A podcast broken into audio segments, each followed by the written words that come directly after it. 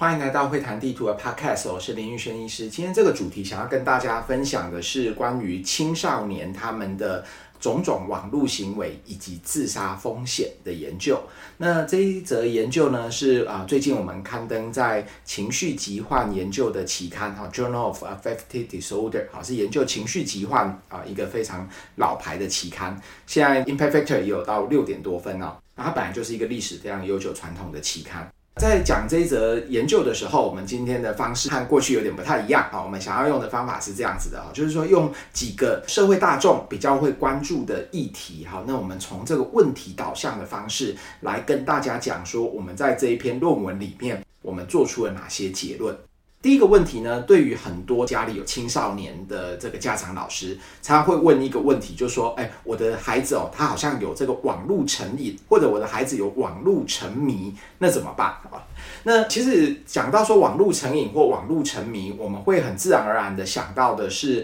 跟学理上面讲到的这个网络游戏障碍症 （Internet Gaming Disorder）。好，那如果说讲到说这个网络游戏障碍症的这种网络成瘾的话，先前我们也有好几集的 Podcast 有提到类似的一些内容，比如说有一集我们讲到的是全世界有多少人有网络成瘾，那里面包含了全世界以及台湾的一些相关的数据，还有讲到说啊。网络游戏障碍症或者是网络游戏成瘾的相关的知识啊，大家可以再回顾一下那一集。那但是我们回到刚刚讲到的，什么是网络成瘾，还是什么是网络沉迷呢？在我的实务经验里面哈，很多的这个老师还有家长哈，他们讲到孩子有网络成瘾或者是网络沉迷，他们就是觉得说小孩子整天都是在用手机或者整天坐在电脑前面，他们就觉得说，哎，这个状况就是网络沉迷。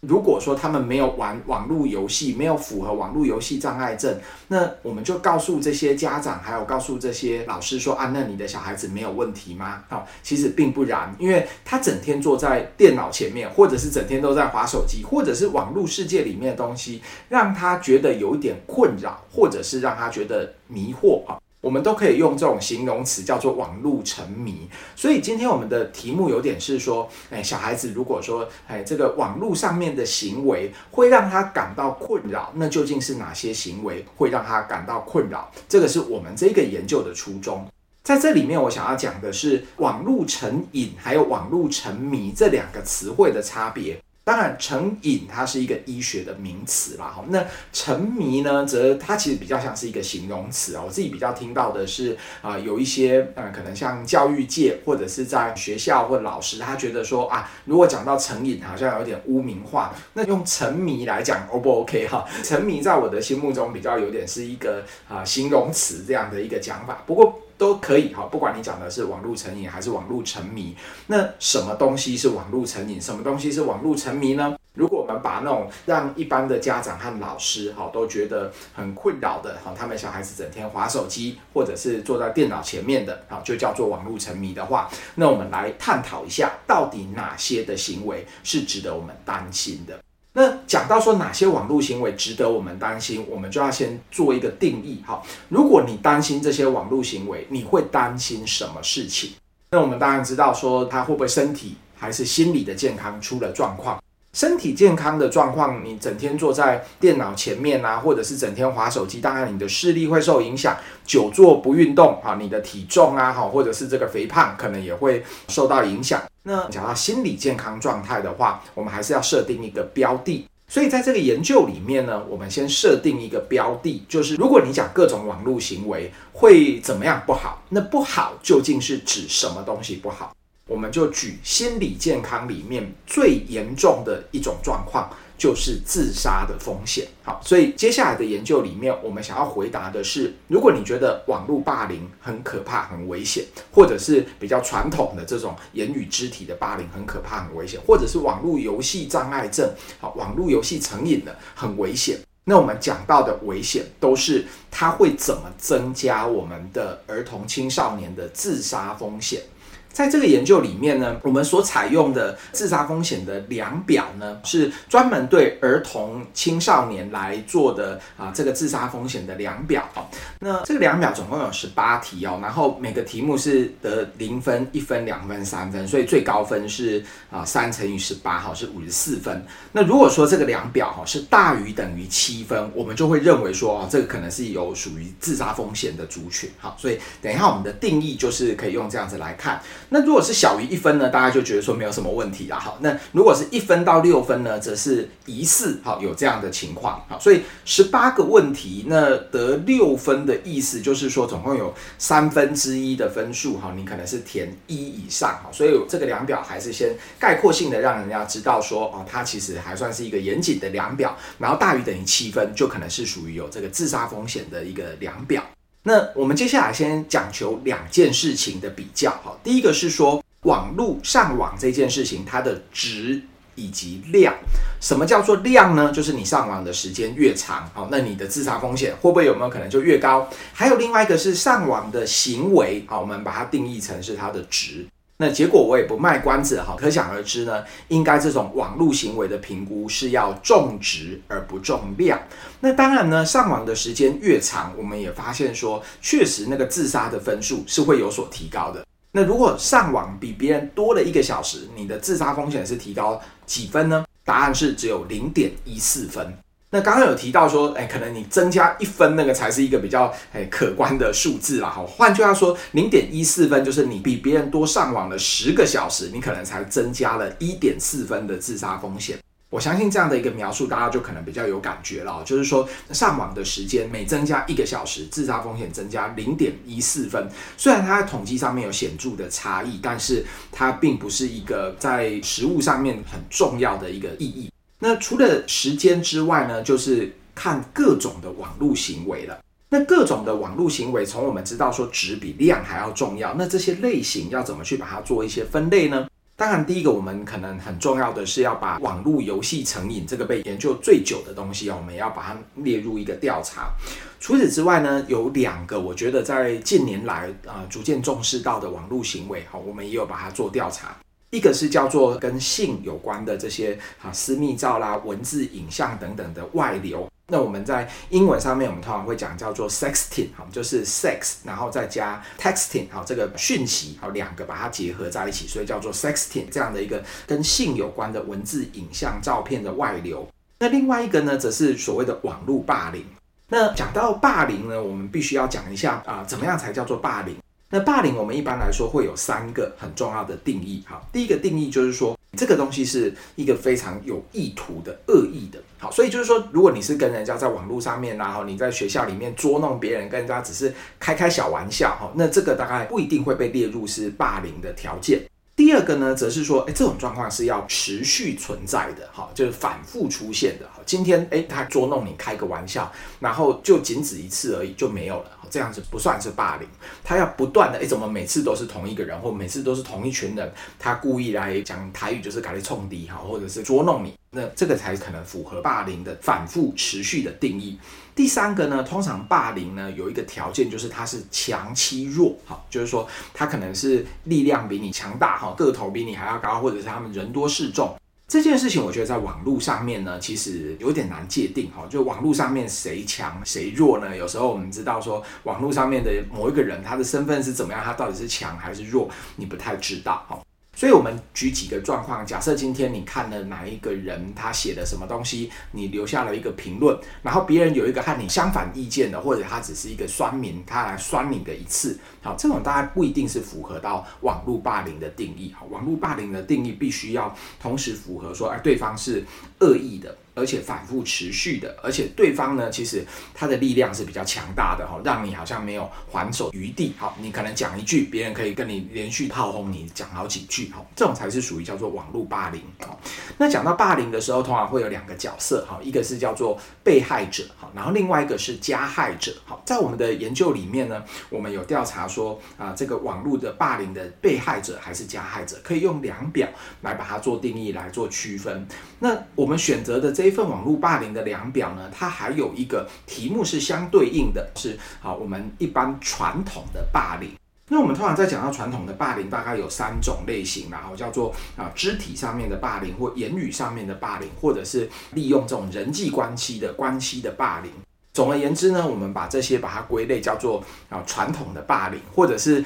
等一下我说不定在口语上面我们会说比较实体的霸凌，然后就是相对于网络。所以在我们的这个研究里面，我们做了几个比较。好，就是总共看起来重要的网络行为，就是网络霸凌，还有 sexting，好，这个私密照、文字等等的外流，还有网络游戏成瘾。网络游戏成瘾呢，是把它当做是一个有点像说一个参考值哈，因为网络游戏成瘾过去被研究最多。那另外就是，如果是讲到霸凌的话，我们还可以再一分为二，二分为四，好，就是霸凌可以有网络的霸凌，还有实际生活中的这种传统的霸凌。而网络霸凌呢，又有分成被害者还有加害者，而这个传统的霸凌呢，也有分被害者、加害者，然后还有 sexting，好，所以这种种的行为，把它拿来一起比较，那最重要的结果就是说啊，这些行为到底会不会增加青少年他们的自杀风险，会增加了几分？如果您手边有我们这一篇发表在 Journal of Affective Disorder 的论文，哈，可以参考我们的表格四 Table Four。好，这个表格四呢，它分成左右两半边。左边呢，它讲到的是叫做单变量的回归分析，那右边呢是多变项的回归分析，哈，就是 Single Variant 还有 Multivariate Model。那如果我们看单变量的回归分析呢，我们可以看一下，刚刚有提到，就是上网的时间每增加一小时，哈，自杀的分数可能增加了只有零点一四分，哈，是连一都不到，甚至接近十分之一这样子。那如果是其他的行为，最高的是什么呢？我们发现最高的是网络霸凌的受害者。如果说有网络霸凌受害的现象的话，那么他的自杀的分数直接就增加了六点五四分。那其实，在自杀的研究里面，有时候我们也会看一个很重要的基准，就是我们知道说自杀风险通常是女性比男性还要高。那女性比男性呢，增加的自杀风险分数也是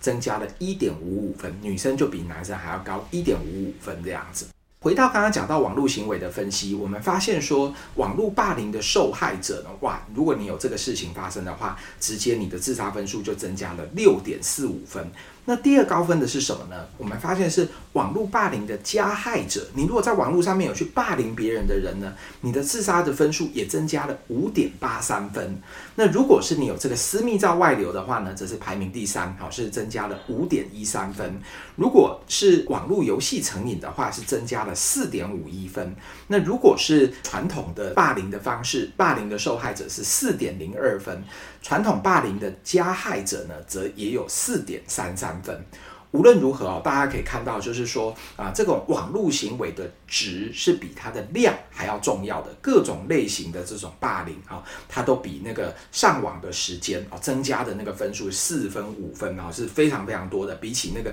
上网每增加一小时增加零点一四分，好，这其实是还要多很多的。而上述讲的这些东西呢，它的 P 值都是小于零点零零一的，好，就是非常具有显著差异的。那刚刚讲到的是单变量分析，单变量分析和多变量分析的差别在哪里呢？就是这个单变量分析的话，我们就只是看说，哎，网络霸凌的受害者，好像这些人呢，哎，真的会增加他的自杀分数，增加非常多。但是有没有一个现象，可能是网络霸凌的被害者，他同时呢，他也是网络霸凌的加害者？或者他同时呢也有私密照外流的问题，我们可以想象一个情境：今天如果有一个人，好，那他的私密照好被外流出去了，那外流出去之后呢，他也遭受了网络霸凌。他遭受了网络霸凌之后呢，久而久之，他也变成是一个会在网络上面霸凌别人的加害者。好，所以这些东西，这些网络的行为都有可能是彼此之间重叠的。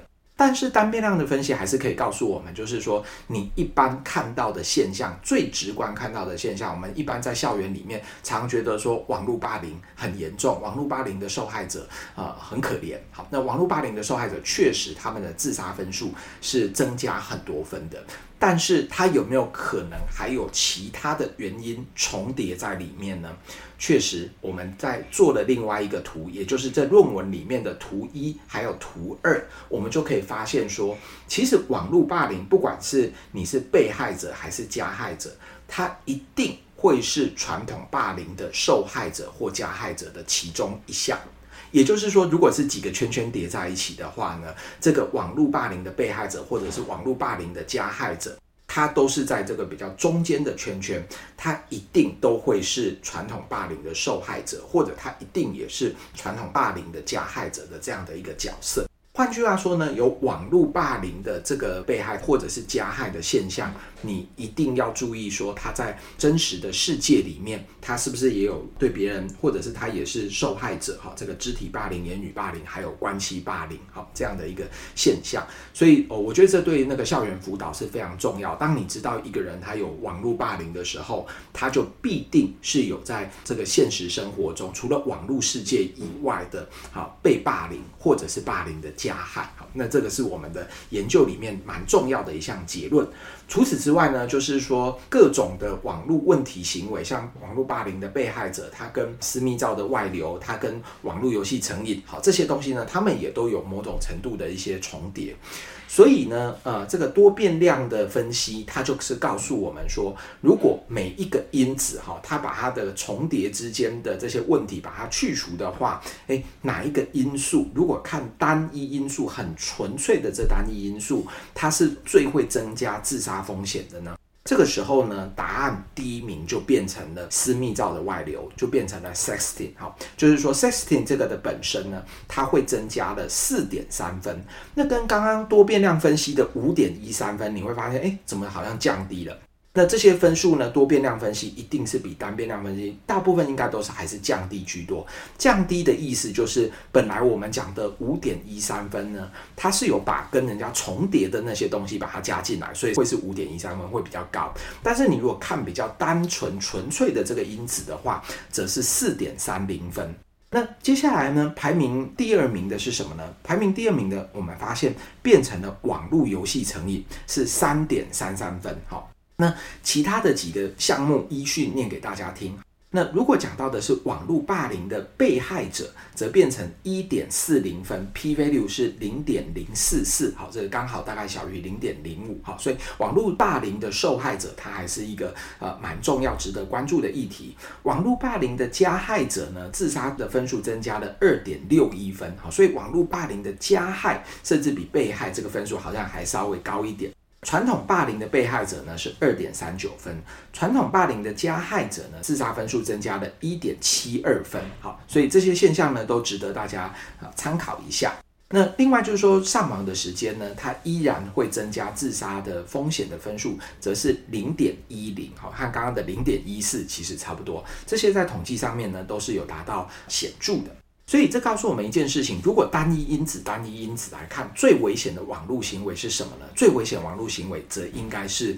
这个私密照外流的现象，哈，就是所谓的 sexting。好，那大家讲到这里会蛮好奇的，哈。如果说我们不管这些重叠的问题啊，这些问题的网络行为，哈，他们的比率大概是多高？我们姑且可以用盛行率这个词来讲好了，哈。我们发现说，这群青少年他们的年龄层是从国小四年级到高中三年级，好之间。好，那如果说啊，我们的这个研究哈，他们的样本数哈是根据台湾的青少年的人口做人口学的抽样，应该还算具有代表性的一个样本。好，那也顺便介绍一下这个样本，它的样本数是八千四百四十六位啊台湾人。那男生女生大概几乎是各占一半。好，那从这个十岁到十八岁都有。那我们发现说有私密照的外流的比率百分之一点三。好，那一点三其实也说低也不低的一个比率。好，那如果是讲到说网络霸凌的被害者呢，则是有一点一，好，那加害者是百分之零点九，网络游戏成瘾呢是零点七。所以就是说，这些有问题网络行为的青少年啊，他们的一个比率大概就是在可能一 percent 到三 percent 之间啦。好，简单来说是这个样子。好，那刚刚所说的就是这里面呢有一些高度的重叠，最高度重叠的是这个网络霸凌和在现实生活中被霸凌的那个重叠。那几种的网络行为，好，包括网络霸凌，还有网络游戏成瘾，还有包括这个私密照的外流，他们彼此之间也有重叠。那我们接下来可能就要想另外一个可想而知的答案哈，就是说这种有问题的网络行为越多，比如说你是同时有 sexting，同时也有网络霸凌的被害，就等于说有两个这个网络上面的议题。那你的自伤的风险会不会比较高呢？那答案是没错的，就是说，如果是完全没有这些网络问题行为的话，你有任何一项行为的话，你自杀的分数就增加了二点八五分。好，那不管是其中的哪一项，平均起来大概就是二点八五分。如果有大于等于两项，就直接增加到六点六七分。所以这个东西是让我们知道说，哦，那如果网络问题行为越多的话，它的分数就越高。那这些行为的平均起来，跟现实生活中的行为，我们也可以来做个比较。比如说，如果是传统的霸凌的受害者的话，把它放在同一个尺度来看的话，他的自杀风险是增加了一点八九分。这则研究对我来说，我觉得蛮有意义的哈。就是我们过去常常遇到一个在校园里面，或者是面对儿童青少年的家长，常常他们提到说网络沉迷的问题的时候，我们专业人士有时候第一线会先想到说，哎，你说他有网络沉迷，或他有没有网络成瘾，他有没有玩游戏呀？哈，那他是不是真的属于沉迷或成瘾？那有时候这个当然家长或老师他们可能用一个并不是这么专业的名词来讲成瘾或者是沉迷，但是这个名词常会误导我们想说啊，他是不是真的是有网络游戏成瘾或网络游戏障碍症？实际上他们的这种过度的上网的行为，实际上的真实的样貌会是网络霸凌，或者是有一些这种私密照外流等等的这些现象，而这些现象呢，跟网络成瘾比起来呢，确实，它可能增加的自杀风险可能是更高的。比如说，在我们这个研究里面非常强调的 sexting 私密照外流的这个情况。总结来说，我觉得这篇研究给我们几个在实务上面非常重要的讯息。好，第一个讯息就是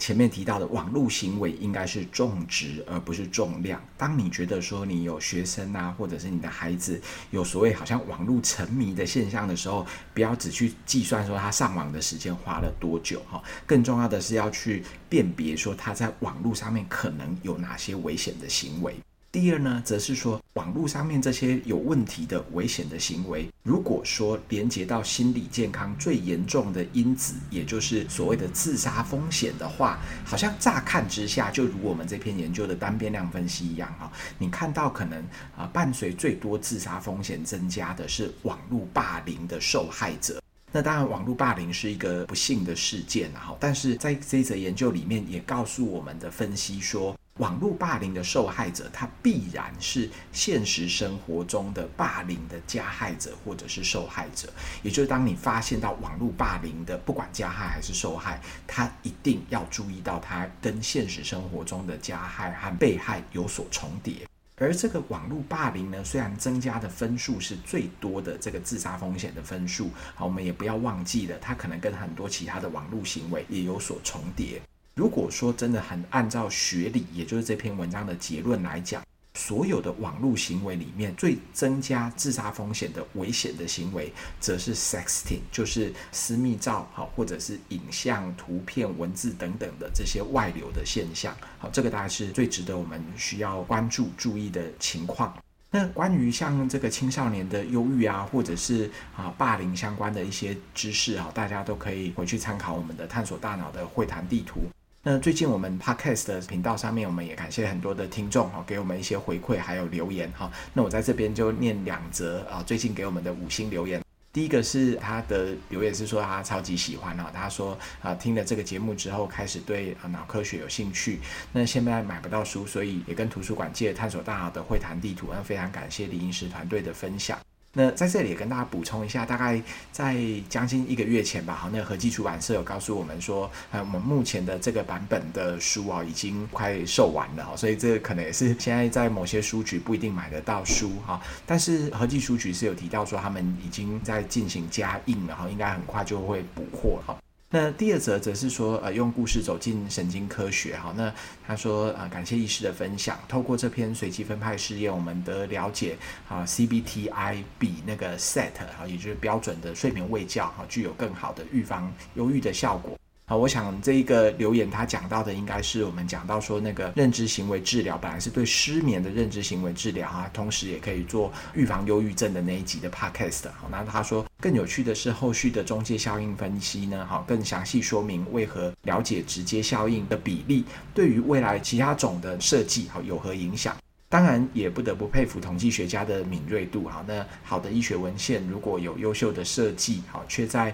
好统计过程不够严谨，便可能会导致部分结果解释得不够精确。因此，虽然统计学或许对大部分来说不是这么有趣，但仍值得细细品味，发掘其美妙。那我特别念这则留言，就是我自己也觉得，今天我们为大家介绍的关于各种网络上面的问题行为，好，那对于智商风险的影响，像刚刚提到的，如果是用单变量的回归分析，我们会发现说，啊，这个网络霸凌受害者可能是最多的，好，但是用这个统计方法再仔细的去细究。你就可以得到很多的临床意义，并不是说网络霸凌的受害者不重要，而是说它跟很多的一些现实生活中的霸凌是有重叠的。那另外就是，如果是单纯的从学理的角度来说，哈，sexting 哈，私密照、影像、文字的外流，哈，这件事情可能是更重要。那也非常感谢大家的留言，也非常希望我们的听众朋友继续给我们五星留言，然后尽管的留言，我们也都看了得到很多很好的回馈。那也希望说啊，这样把这个留言回馈好，让